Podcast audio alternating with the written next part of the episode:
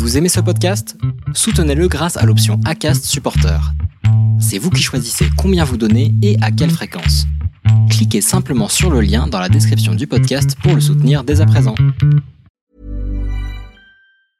I'm Sandra, and I'm just the professional your small business was looking for. But you didn't hire me because you didn't use LinkedIn jobs. LinkedIn has professionals you can't find anywhere else, including those who aren't actively looking for a new job but might be open to the perfect role, like me. In a given month, over 70% of LinkedIn users don't visit other leading job sites. So if you're not looking on LinkedIn, you'll miss out on great candidates like Sandra. Start hiring professionals like a professional. Post your free job on linkedin.com/people today. Les déviations racontent l'histoire de celles et ceux qui ont changé de vie. Notre média revendique une indépendance totale. Mais pour continuer à exister, continuer à diffuser des témoignages, des conseils d'experts et d'organiser des rencontres, nous avons choisi de soumettre notre podcast à une ou deux plages publicitaires de 30 secondes. C'est la condition pour que vous puissiez écouter notre média gratuitement et nous sommes sûrs que vous nous comprenez. Tout de suite, un nouveau témoignage, une nouvelle histoire, une nouvelle déviation. À force d'être décrit comme une personne euh, radicalisée, dangereuse, renfermée sur elle-même, euh, toxique, enfin tout ce que j'ai pu entendre pendant toutes ces années, ben, on finit par, par s'identifier au personnage qu'on fait de vous. On finit même par y croire. hein. Et donc on, perd tout son amour propre, on perd euh, sa détermination, euh, son envie d'avancer, tout ça. Donc on se met plein de barrières psychologiques qui font que il est très difficile de, de, de, se battre pour, euh, pour reconstruire sa vie ou pour faire ce qu'on a envie de faire.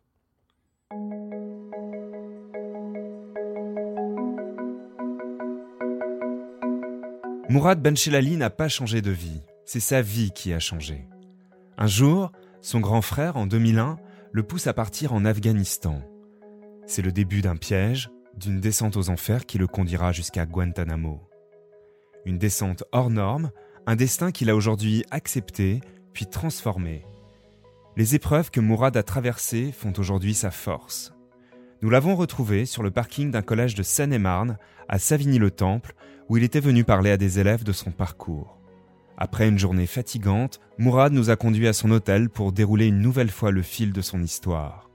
Il nous raconte comment, pour survivre, un être humain est toujours appelé à se réinventer.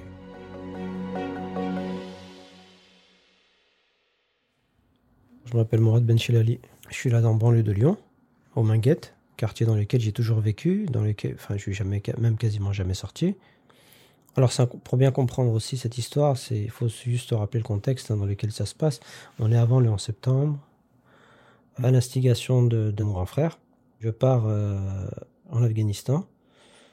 Lui-même y a été. Il est revenu, il n'a pas du tout été embêté ni par les autorités, il n'a pas l'air non plus traumatisé. Et puis il en parle quand bien. Il considère de son point de vue qu'aller en Afghanistan pour la religion, c'est bien. Et puis surtout, euh, face à lui, moi, je n'ai jamais voyagé, je suis jamais sorti de mon quartier. Ce grand frère a fait le tour du monde, c'est un grand voyageur. Et, enfin, je l'admire, euh, j'ai beaucoup de... On est intime, on a une relation très forte. Donc il y a une relation de confiance, il y a plein de choses qui font que quand il me propose l'Afghanistan, en fait, le pire, c'est que je vois pas le problème, en fait. Enfin, je vois pas le mal. Je des années-lumière d'imaginer ce qui va se passer par la suite. Donc je pars comme un gamin qui part à l'aventure. Alors bien sûr, avec le recul, on a du mal à le comprendre, mais parce qu'on a oublié aussi ce contexte-là.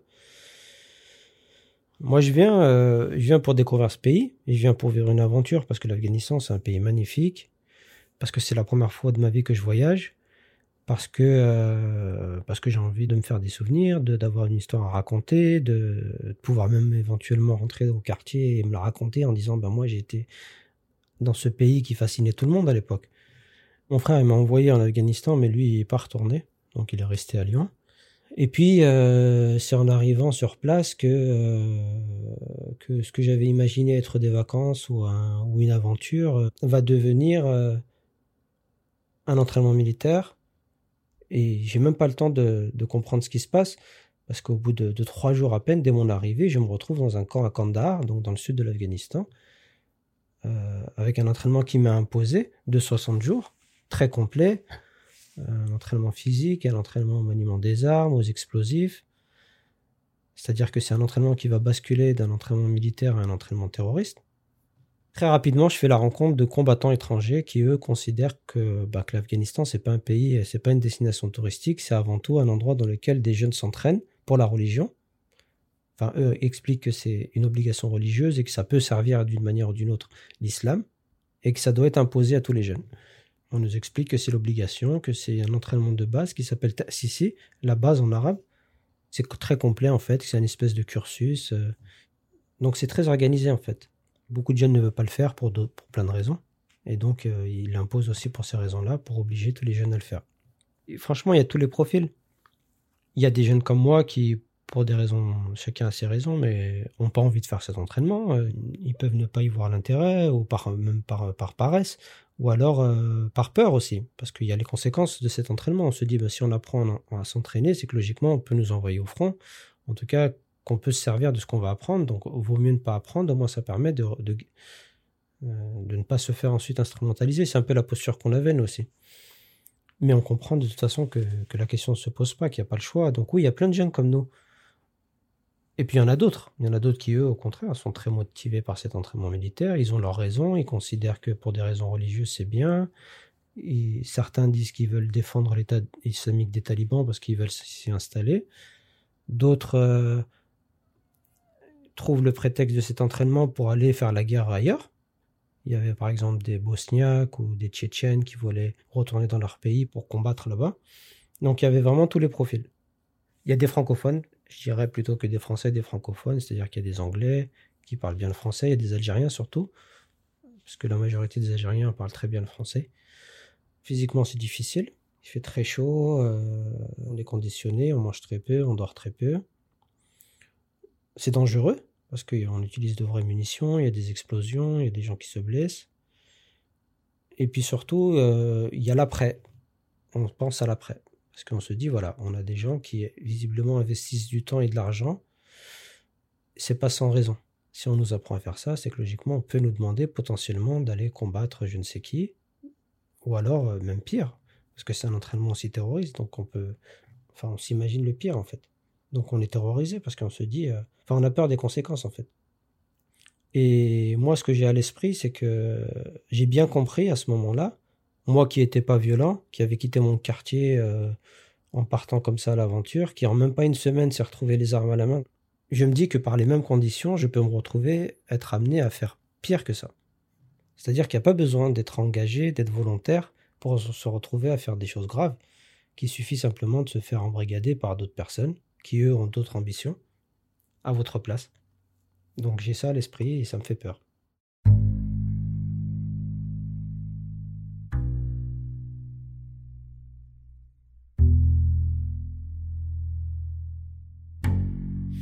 bah, j'essaie surtout de survivre à cet entraînement en me disant bon bah si c'est qu'un entraînement c'est pas grave je vais le faire et puis quand ce sera terminé j'entrerai à la maison c'est ce que je vais faire d'ailleurs ou tenter de faire parce que à l'issue de cet entraînement en fait euh, euh, l'incroyable ironie de, l'histoire c'est qu'en sortant du camp on est autour du 13 septembre 2001 donc deux jours avant il y a eu les attaques à New York j'entends à la radio qu'il y a un lien direct entre l'endroit où je suis et ces attaques que le commanditaire de ces attentats, c'est un imam que j'ai croisé dans ce camp d'entraînement, Oussama Ben Laden. C'est lui qui a commandité, organisé ces attentats. Enfin, qu'il y a un lien en tout cas entre ces attaques et l'endroit où je suis. Je me dis que s'il y a bien un endroit où il ne faut pas se trouver à ce moment-là, c'est bien celui-là. Et donc le piège se referme. Parce qu'il y a l'intervention américaine, parce que la frontière au Pakistan est fermée. Donc pour toutes ces raisons, ben, je suis coincé, je ne sais plus comment rentrer franchement, ça me paraît presque irréel en fait. Je suis comme dans un film. Alors, je suis l'héros de l'histoire, euh, même si je me sens pas héroïque, mais ça me paraît tellement invraisemblable que j'y crois à moitié en fait, parce que c'est trop gros, c'est énorme. Je me retrouve au milieu de cette grande histoire. Euh, moi, euh, Mourad, de, mon quartier des Maguettes, personne ne me connaissait, puis je me retrouve avec des personnes qui sont qui présentent l'attention du monde entier, et je suis au milieu de tout ça. Il y a l'intervention américaine, c'est extraordinaire ce qui se passe. Il y a des, bombardements de partout, il y a des milliers de morts. Enfin, je suis au milieu d'une guerre. Alors les talibans sont partis, se sont enfuis. Euh, donc c'est la survie. La frontière au Pakistan est fermée et le seul moyen de rejoindre le Pakistan, c'est de passer par les montagnes. Le problème, c'est qu'il faut grimper, qu'il y a l'hiver euh, qui, qui avance, qui arrive en tout cas. Puis il y a les bombardements aussi qui continuent aussi dans ces montagnes, parce qu'il y a des combattants qui ont décidé de s'y rentrancher pour en découdre avec euh, les Afghans, par exemple.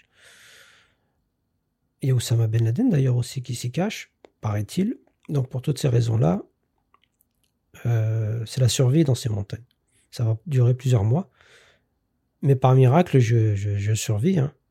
Et je rejoins un village au Pakistan en décembre 2001. Je suis hébergé par des villageois et je pense que le cauchemar est terminé. Je suis dans une euphorie. Je me dis, ça y est, je vais pouvoir rentrer chez moi. Je suis hébergé par ces villageois qui sont très gentils avec moi. Et puis c'est là que je me retrouve dans une, dans une, dans une grande pièce, entassée avec plein d'autres villageois dans la même situation que la mienne.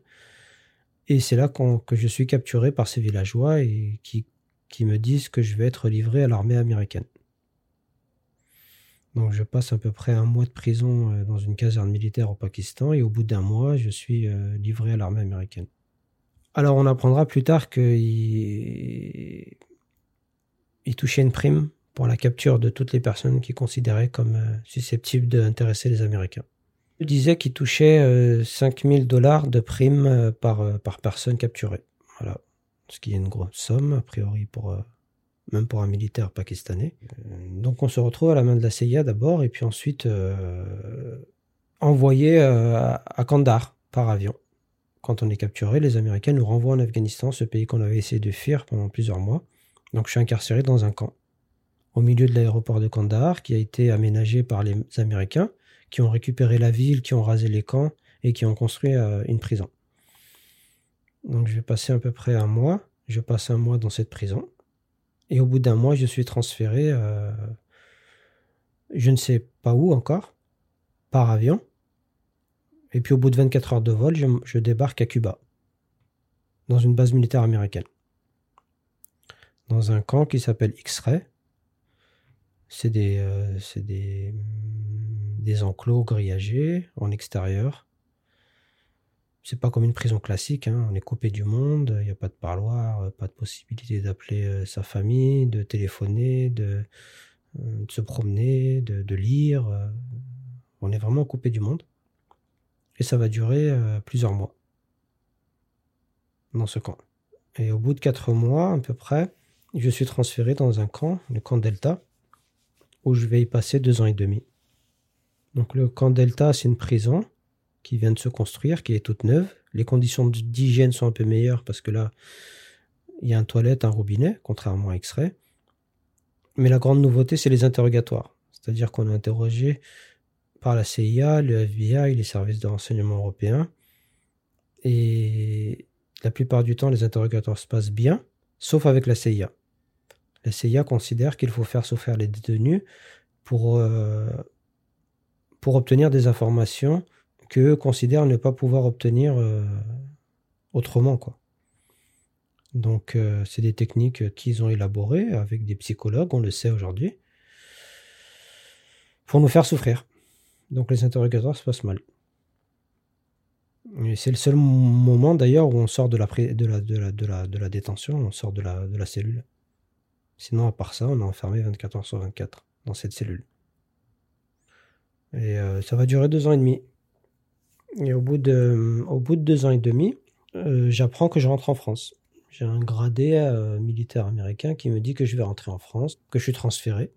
Je me retrouve euh, dans un avion, je retrouve mon ami avec qui j'avais voyagé, que j'avais pas vu depuis plusieurs mois. Je suis dans l'euphorie, c'est comme dans un rêve. Hein. J'imagine que je vais descendre de l'avion, que je vais serrer mes parents dans les bras et qu'on va tous rentrer à la maison.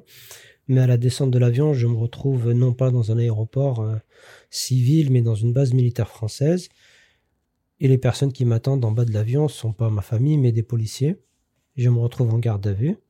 Et euh, à l'issue de cette garde à vue, j'apprends que je vais être incarcéré de nouveau, que Guantanamo ne compte pas parce que Guantanamo n'existe pas, et que, euh, et que tout ce que j'ai pu raconter par rapport à mon séjour et au parcours que j'ai eu, bah finalement se retourne contre moi parce que c'est exactement ce qu'on me reproche que les enquêteurs de la DST considèrent que mon parcours dans ce camp d'entraînement pose problème, ne serait-ce que par son contenu, mais surtout euh, par rapport aux intentions euh, que, ces personnes me prêtent, parce que ils disent que le fait que je parte en Afghanistan pour l'aventure, eux, ils n'y croient pas. Ils disent que si je pars, si je pars en Afghanistan, c'était, ça a été forcément pour revenir en France dans l'idée de éventuellement de faire des attentats et que c'était prévu à l'avance. Donc c'est pour ces raisons-là que je suis incarcéré, mis en examen pour association de malfaiteurs. Et pendant cette garde à vue, je reçois pour la première fois depuis plusieurs mois des nouvelles de ma famille. J'apprends que mon grand frère Hakim, celui qui m'a envoyé en Afghanistan pendant mon absence lorsque j'étais à Guantanamo, a essayé d'aller faire le djihad. Il a essayé de partir en, Tchétchénie. Il voulait faire le djihad là-bas. Enfin, il est parti en Géorgie. Il passe quelques semaines là-bas et puis à son retour, il est arrêté par la police, qui lui reproche évidemment de m'avoir envoyé, d'avoir organisé mon voyage, d'être parti lui-même avant et surtout d'avoir voulu aller combattre en Tchétchénie. Mais euh, les accusations vont être plus graves puisque les enquêteurs le soupçonnent d'avoir voulu préparer une attaque pour la cause tchétchène contre les intérêts russes en France. Et par rapport à la gravité des faits qui lui ont été reprochés, le reste de ma famille est impliqué, parce que la justice a considéré qu'ils étaient complices en fait dans cette entreprise terroriste. Et donc j'apprends en garde à vue que je suis, euh, que je retourne en prison, mais que j'ai les trois quarts quasiment des membres de ma famille qui sont aussi incarcérés. Donc euh, mon grand frère, le deuxième, est aussi incarcéré, parce que la justice considère qu'il a été complice, ne serait-ce que par passivité. Euh, mon père, parce que c'est un imam et parce que la, police, les enquêteurs se posent la question du fait qu'il a peut-être été l'idéologue de la famille euh, par rapport au djihad. Et puis ma mère, parce que euh, la, justice considère qu'elle a été complice lorsque, par exemple, elle a envoyé de l'argent à mon frère lorsqu'il était en Géorgie. C'était une manière de financer le terrorisme, de leur point de vue. Et donc, tous ces, toutes ces, tous ces gens-là sont tous en prison. Et c'est comme ça que je suis incarcéré à Fleury-Mérogis pour association de malfaiteurs en détention provisoire avec, euh, avec ma mère, dans la même prison que ma mère. Et on va tous rester en prison, toute la famille, pendant deux ans. Physiquement, euh, c'est différent. Bon, euh, en France, il n'y a plus de torture. Et puis j'ai un statut, je peux me défendre avec des avocats, j'ai une justice. Mais en même temps, je suis toujours en détention provisoire, donc cette incertitude de l'avenir que j'avais connue à Guantanamo, elle se poursuit. Et puis surtout, psychologiquement, c'est pire parce que je suis incarcéré avec ma famille, avec ma mère surtout. C'est-à-dire qu'elle est incarcérée dans la prison des femmes, que je demande à pouvoir la voir parce que je ne l'ai pas vue, ça fait plusieurs années, en parloir interne, mais le juge d'instruction refuse, même si c'est des affaires différentes, et que je suis très inquiet pour elle et que je culpabilise aussi parce que euh, de la voir euh, en prison, incarcérée, pour moi, c'est un calvaire. Et puis j'éprouve une part de responsabilité. Je, pense aussi euh, au fait que je suis aussi en partie responsable de son incarcération.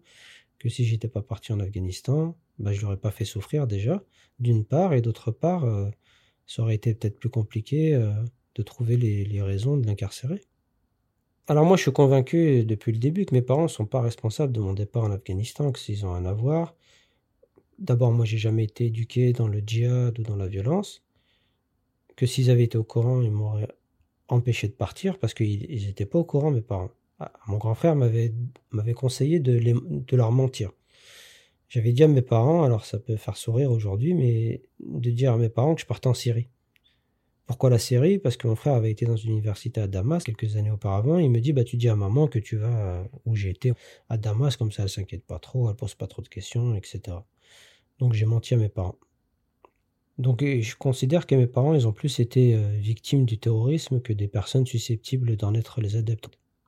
Mon frère, je n'en ai pas voulu sur l'Afghanistan en fait, malgré tout, parce que d'abord je préfère assumer mes responsabilités, je préfère vivre comme ça, c'est plus facile et c'est plus honnête avec moi-même. Parce que quand il me propose l'Afghanistan, il fait pas ça pour me traire, il fait ça parce qu'il pense que c'est bien. Je pense même qu'il se pense investi d'une mission que pour lui, m'envoyer en Afghanistan, d'une certaine manière, c'était me remettre sur le droit chemin. Parce qu'à l'époque, il considérait que j'étais pas un bon croyant et qu'aller en Afghanistan, ça me ferait du bien. C'était son point de vue. Et puis lui-même, et je pense que c'est vrai, était à des années-lumière de penser, euh, enfin d'imaginer le 11 septembre ou l'intervention américaine ou des choses qui se sont passées après. Donc je pense que lui, ses motivations, elles étaient principalement religieuses. Elles n'étaient pas encore djihadistes en tout cas. Après, là où c'était plus compliqué, c'était le fait que lui ne regrettait pas, qu'il se radicalisait davantage, qu'il tenait des déclarations euh, de nature à aggraver les choses, notamment par rapport à mes parents quand il était à son procès, par exemple. Enfin, en tout cas, qu'on n'avait pas tiré visiblement les mêmes euh, conclusions de, de tout ce qui s'était passé. Et donc, à cause de ça, on s'est séparés pendant des années. Il a purgé sa peine, il n'a pas fait de conneries, il n'a pas récidivé, et puis il a, il a aussi changé sur certaines idées. Donc, euh, je pense que ce sera jamais plus comme avant, mais voilà, ça reste mon grand frère quoi qu'il arrive.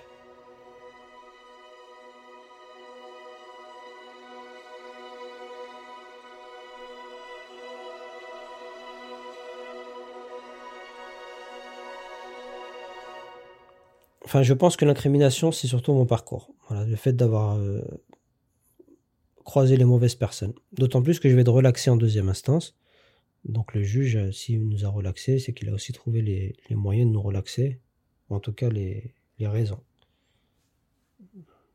J'ai pas été poursuivi par les Américains, que la France a instruit une plainte pour moi pour séquestration, détention arbitraire et acte de torture contre les Américains, qui continuent de se poursuivre. Il y a eu un non-lieu, on a fait appel, on s'est pourvu en cassation, donc c'est encore en instruction. Toujours est-il que la plainte, elle, s'est toujours bien nourrie en fait. Depuis 2005, elle a, les juges d'instruction ont toujours ajouté des, demandes d'actes, ils ont, ils ont désigné de nouveaux responsables. Et c'est la nouvelle juge d'instruction, la dernière, qui est arrivée et qui a considéré qu'on ne pouvait pas poursuivre les Américains. En tout cas, qu'on ne pouvait pas poursuivre des responsables à titre individuel, parce qu'eux intervenaient au nom de l'État américain et que les poursuivre, c'était poursuivre l'État américain dans sa globalité, que ça n'avait aucun sens. Donc le dernier juge d'instruction a, fait tout pour éteindre cette plainte. Voilà. C'est pas encore fini, mais en tout cas, c'est ce qui se passe.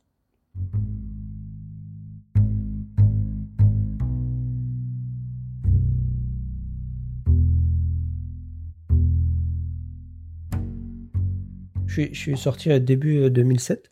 J'ai eu un contrôle judiciaire dans un premier temps qui s'est terminé très rapidement. J'ai pu rentrer à Vénissieux.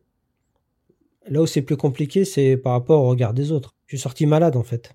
J'avais des problèmes psychologiques, j'avais des, traumatismes, je faisais des cauchemars, j'avais des trous de mémoire, euh, j'avais des flashbacks à force d'être décrit comme une personne euh, radicalisée, dangereuse, renfermée sur elle-même, euh, toxique, enfin tout ce que j'ai pu entendre pendant toutes ces années, ben, on finit par, par s'identifier au personnage qu'on fait de vous. On finit même par y croire. Hein. Et donc on, perd tout son amour propre, on perd euh, sa détermination, son envie d'avancer, tout ça. Donc on se met plein de barrières psychologiques qui font que il est très difficile de, se battre pour, pour reconstruire sa vie ou pour faire ce qu'on a envie de faire. Je traversais une grosse dépression. Euh, j'ai mes parents qui sont jugés et condamnés et qui sont victimes de la, double peine, donc ils sont expulsés vers l'Algérie, ils ont une interdiction définitive des territoires français. Donc je suis très triste pour eux, surtout pour ma mère, qui avait vécu la plus grande partie de sa vie en France. Donc j'ai la famille qui est complètement éclatée. Et puis j'ai des difficultés à reconstruire ma vie parce que pour moi, la réinsertion, elle passe par le travail et j'ai du mal à trouver un job à cause de ce parcours. Alors moi, je travaillais dans le social avant mon départ, j'étais éducateur et tout, mais c'était plus possible de le faire. J'intervenais pour les, euh, les, bailleurs sociaux d'un quartier euh, pas loin de chez moi. Et ma mission, c'était un peu d'essayer d'améliorer le cadre de vie des habitants donc, euh, par exemple, euh, quand il y avait des conflits de voisinage, on essayait d'intervenir. Enfin, on faisait de la médiation. Quand il y avait les jeunes qui squattaient dans les allées, on essayait d'aller leur parler, de les raisonner. Enfin, c'était un peu ça l'idée. C'était de faire un peu le médiateur, un peu le grand frère dans le quartier. Et ça me plaisait, j'avais fait ça depuis deux ans. Donc, quand je suis sorti de prison, je voulais reprendre le social. J'aimais bien faire ça. Mais je considérais à tort que c'était pas possible. Parce que je, me disais, c'est pas la peine avec le parcours que t'as Mourad, tu pourras pas refaire du social. Donc je me suis retranché dans le bâtiment, c'était pas ce qui me plaisait le plus. Et surtout, je me disais, dans le bâtiment, on n'est pas trop regardant sur les parcours des gens. Pour ça que j'ai choisi Carla. Je me suis dit, bon, c'est un métier qui, paraît-il, est bien payé. En tout cas, il y a du boulot, c'est en demande, et c'était vrai. Donc quand je fais cette formation de, de carleur à l'AFPA, c'est vrai que je trouve du boulot vite fait. Parce que je fais la formation et puis tout de suite, a un patron qui me propose d'être apprenti dans son entreprise. Au bout de deux ans, je suis, viré par le patron qui m'avait reconnu, enfin en tout cas qui considérait qu'il pouvait pas me garder à cause de mon parcours. Mon patron met quand même deux ans pour me reconnaître. Et puis, euh, et puis après, quand je suis viré, je dis c'est pas grave parce que j'ai appris le métier. Donc je vais être artisan. Et c'est comme ça que je suis devenu mon propre patron euh, en tant que carleur. Et ça marchait bien. C'est vraiment la partie de ma vie où j'ai commencé à, bien me reconstruire en fait. C'est beaucoup de boulot. On passe beaucoup de temps, euh, on fait de longs, horaires, et puis il faut gérer aussi la partie administrative et tout, mais, mais ça me plaisait. Enfin, moi, j'ai trouvé ça très valorisant. Les métiers manuels, justement, on construit quelque chose. Donc par définition, on se dit voilà, je produis quelque chose de réel. Quand je faisais une salle de bain, j'étais fier de ce travail, du travail que je faisais. Je me disais c'est du concret. Voilà, j'ai fait une jolie salle de bain pour un client, il est content et moi aussi. Donc ça m'a fait beaucoup de bien. C'est à ce moment-là où j'ai retrouvé de l'amour propre aussi. Et puis ensuite, euh, je suis rentré, revenu au social parce que c'est ce c'est qui me plaisait.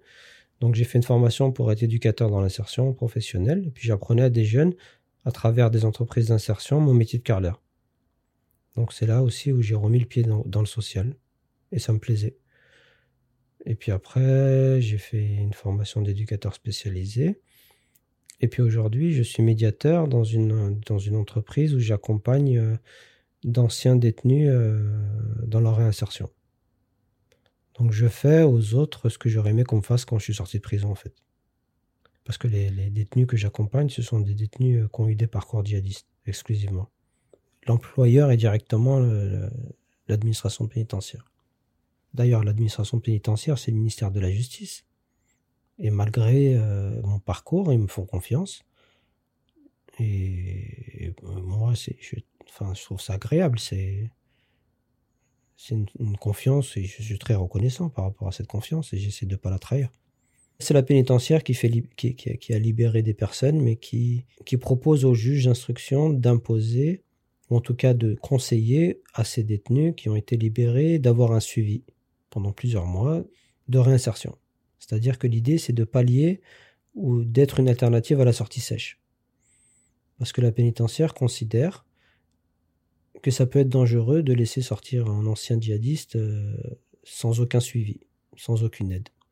Et c'est pour cette raison-là qu'ils ont créé ce dispositif en disant ben, on, va, on va accompagner ces personnes dans leur réinsertion. Voilà. C'est pas facile parce que ce sont des personnes qui, sortent souvent encore très radicalisées d'une part, et puis d'autre part aussi très traumatisées, ou en tout cas souvent avec des problèmes psychologiques. Donc qui ont du mal à, d'une part, à nous faire confiance, et d'autre part à se faire confiance. Elles ont du mal aussi à, à se projeter dans l'avenir, à avoir confiance aux autres. Il y a plein de raisons complexes qui font que c'est difficile pour elles de se réinsérer. Je sais pas où ça va mener, et puis je sais pas d'ailleurs si ça va continuer. Après, c'est aussi le politique, euh, les, institutions publiques qui, vont décider de si elles ont envie de continuer à faire ce, à, financer ce genre de dispositif. Donc je, je sais pas. Je sais pas si ça va continuer, mais en tout cas moi, j'aime bien ce que je fais pour l'instant.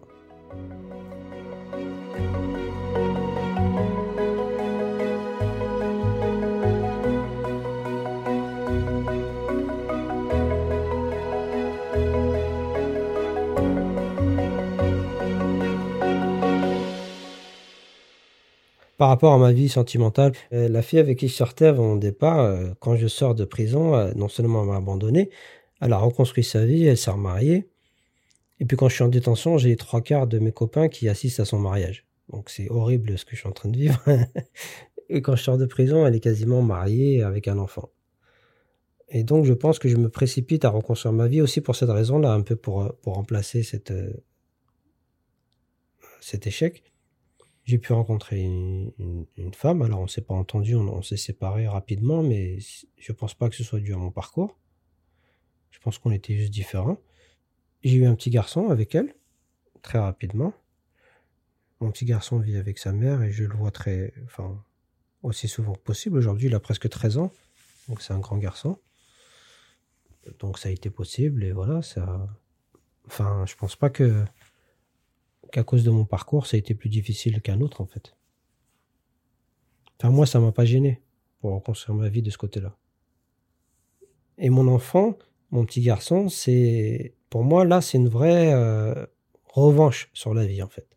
Parce qu'un petit garçon, c'est la meilleure chose que je pense qu'un père peut avoir. Et donner la vie, c'était euh, d'une certaine manière aussi, euh, je pense que c'est un cadeau qui m'a fait tout oublier, en fait tout ce que j'avais vécu, j'avais tout oublié quand j'ai eu mon petit garçon. C'est comme si j'avais plus, enfin, tout ce passé de souffrance, de tristesse, de traumatisme, hmm, presque disparaissait. C'était que du bonheur justement après. J'ai toujours euh, fait en sorte que mon parcours ne soit pas un handicap pour lui. Ça, c'était une vraie inquiétude. J'ai dit, Mourad, faut que tu fasses en sorte que ton parcours soit pas gênant pour lui, soit pas, euh, voilà, qu'il puisse vivre avec. J'espère que j'y arrive. En tout cas, alors il a lu mon livre, il n'y a pas très longtemps d'ailleurs. je pense que c'est la première fois de sa vie où il a commencé vraiment à comprendre ce qui s'était passé. Je pense qu'il peut se dire aujourd'hui que son père a eu une erreur de parcours, mais qu'il essaie d'en faire quelque chose de bien, qu'il n'a pas en avoir honte, que c'est comme ça, mais que mais qu'aujourd'hui ça va mieux. Parce que je parle aussi de lui dans ce livre et tout ça. Donc de raconter ce parcours dans un livre, ça m'a fait du bien. A d'abord été, dans un premier temps, comme une thérapie. Raconter ce, ces souffrances, c'est beaucoup de souffrance surtout, hein. euh, ça m'a fait du bien, donc c'était personnel. Et puis d'autre part, j'ai trouvé que c'était un outil formidable pour les jeunes pour raconter ce parcours, parce qu'il est jamais, enfin, il est beaucoup mieux raconté forcément dans le livre, plus en détail que je ne le ferai jamais à l'oral. C'est-à-dire que quand j'arrive à Fleury, par exemple, je rencontre des jeunes, plus jeunes que moi, en promenade, par exemple, qui me disent, bah Mourad, on a vu dans la presse, dans les journaux et tout, ils ont parlé de toi, ils ont dit que tu étais un soldat, un moudjahid, euh, il disait même le taliban français. Et pour nous, t'es un héros. Et quand on va sortir de prison, on aimerait faire aussi faire le djihad comme toi. C'était le discours que j'entendais. Alors ça me gênait d'entendre ça. Je, je, me rendais tout de suite compte que des jeunes s'identifiaient à mon histoire, mais pour les mauvaises raisons. Et donc je leur expliquais non, que j'avais pas, non seulement que j'étais pas parti en Afghanistan pour faire le djihad, mais que ce que eux pensaient du djihad dans l'Afghanistan, c'était pas tout à fait la réalité qu'en Afghanistan, j'avais pas vu des gens qui défendaient l'orphelin, mais j'avais vu des gens qui expliquaient que les attentats suicides c'était bien. Des gens qui me disaient, euh, Mourad, ce serait bien que tu poses une bombe en France et qu'elle soit tellement puissante qu'on l'entende d'ici. Donc c'est cette réalité que j'avais vue là-bas. Et, mais j'avais compris à cause de cette, euh, de leur, de leur réaction qui, que je devais faire quelque chose, que je pouvais pas rester silencieux par rapport à ce que j'avais vu et que raconter aux jeunes ce que j'avais vécu, cet envers du décor, justement, cette réalité de, terrain, ça pouvait leur être utile. Au moins pour moins idéaliser ce que avait euh, comme vision du, d'un pays comme l'Afghanistan. Donc c'est pour ça que j'écris ce livre. Alors je regrette qu'il n'ait pas eu le succès que j'espérais, après, je peux comprendre que c'est une histoire qui, peut, ne pas intéresser ou que de manière générale, on peut considérer qu'un témoignage sur Guantanamo n'est pas intéressant. Mais, mais en tout cas, ça m'a permis malgré tout de faire quelques écoles. Voilà. C'est des profs qui lisent le bouquin et qui m'invitent dans, leurs écoles, qui me disent, ben voilà, nous on pense que ton témoignage peut être utile pour nos élèves. Donc c'est presque eux qui m'invitent à le faire, ce, travail de témoignage. Euh, je suis intervenu devant euh, des collégiens eux entendent pour la première fois mon témoignage. Donc il faut que je le raconte comme si je le racontais pour la première fois. Donc ça demande un effort. Mais euh, en même temps, je me rends bien compte, après mon intervention, que ça a apporté beaucoup aux, jeunes. Ils disent que ça leur a fait du bien, qu'ils ont appris des trucs, que c'est un témoignage qui sort du commun, que c'est une manière de parler de ces sujets d'une autre manière, en tout cas d'une manière que on trouve agréable. Donc pour toutes ces raisons, je continue à considérer que c'est utile et c'est ce qui me donne de la, euh, de la force à continuer, quoi. Je pense que des personnes, comme elles se sont radicalisées, elles peuvent se déradicaliser. C'est-à-dire que euh, quand on adhère à une idéologie, on peut aussi euh, avoir le raisonnement inverse. Je veux dire, c'est humain, on peut changer d'avis. Tout le monde peut changer d'avis. Là où ça devient un problème, c'est qu'on dise qu'il y a une méthode pour faire changer d'avis les gens, qu'il y a une méthode justement de déradicalisation. C'est là que ça devient un problème. Comme s'il y avait une technique pour faire changer d'avis les gens, alors qu'il n'y a pas de technique. Chacun change d'avis que s'il a envie de changer d'avis, ou en tout cas, même si ça arrive, c'est par le fruit de son propre raisonnement, c'est pas grâce à une deuxième, à une tierce personne. Et que, que c'est un état d'esprit. Et que tout ce qu'on peut faire, c'est d'essayer de favoriser cet état d'esprit, de mettre les conditions pour essayer de faire en sorte que la, personne ait cet état d'esprit. C'est un peu dans cette idée-là que je me suis engagé là dans mon métier de médiateur. C'est-à-dire que j'essaie d'accompagner des gens dans leur, à trouver un job, un logement, ces choses-là, parce que je pense que tout ça, c'est de nature à les aider justement à prendre du recul sur ce qu'ils ont vécu. Ça, c'est pour moi la, la vraie déradicalisation. Mais jamais j'oserais dire qu'il y a une technique pour faire changer d'avis les gens. Euh, ça, j'y crois pas. Les djihadistes ne se posent pas la question de s'il faut faire la morale. Ils la font quand ils font leur prosélytisme, ils, ils essayent de convaincre. Donc nous, on peut essayer de convaincre aussi, mais dans le sens inverse. On peut essayer de convaincre aussi que, que le djihad n'est pas la solution, que le terrorisme n'est pas la solution. Donc il faut le faire. C'est-à-dire que souvent, par rapport à la radicalisation, on a essayé de d'expliquer de manière générale pourquoi les gens se radicalisaient. Comme si à peu près tout le monde avait la même façon de se radicaliser et avait les mêmes raisons de se radicaliser. Enfin, il y a autant de raisons qu'il y a de personnes en fait.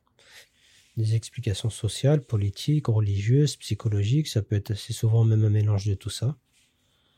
Enfin, qu'il est quasiment impossible de, de savoir à l'avance euh, les raisons pour lesquelles une personne se radicalise. D'ailleurs, moi-même, je l'ai vécu. Quand je reviens en France, j'allume ma télévision et je vois des débats à la télévision qui parlent de mon propre engagement. J'ai des gens qui parlent à ma place, qui disent euh, voilà, Mourad, il est parti en Afghanistan pour telle ou telle raison. Et ils étaient souvent tous à côté de la plaque. ils avaient quasiment tous tort. Donc c'est bien la preuve qu'on ne peut pas expliquer à la place d'une personne. La seule façon de savoir pourquoi une personne s'est radicalisée, c'est de lui poser la question, hein, c'est tout.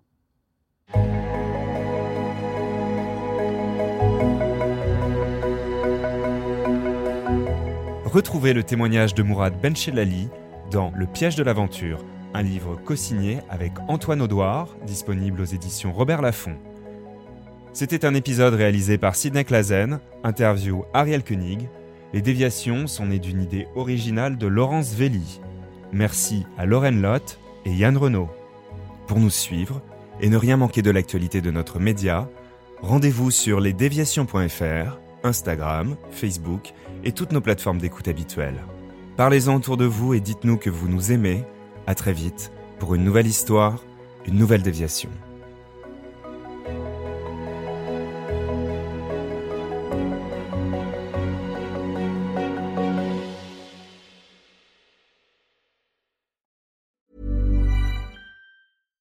Deserves the best, and there's no better place to shop for Mother's Day than Whole Foods Market. They're your destination for unbeatable savings, from premium gifts to show-stopping flowers and irresistible desserts. Start by saving 33% with Prime on all body care and candles. Then get a 15-stem bunch of tulips for just $9.99 each with Prime. Round out Mom's menu with festive rosé, irresistible berry chantilly cake, and more special treats. Come celebrate Mother's Day at Whole Foods Market.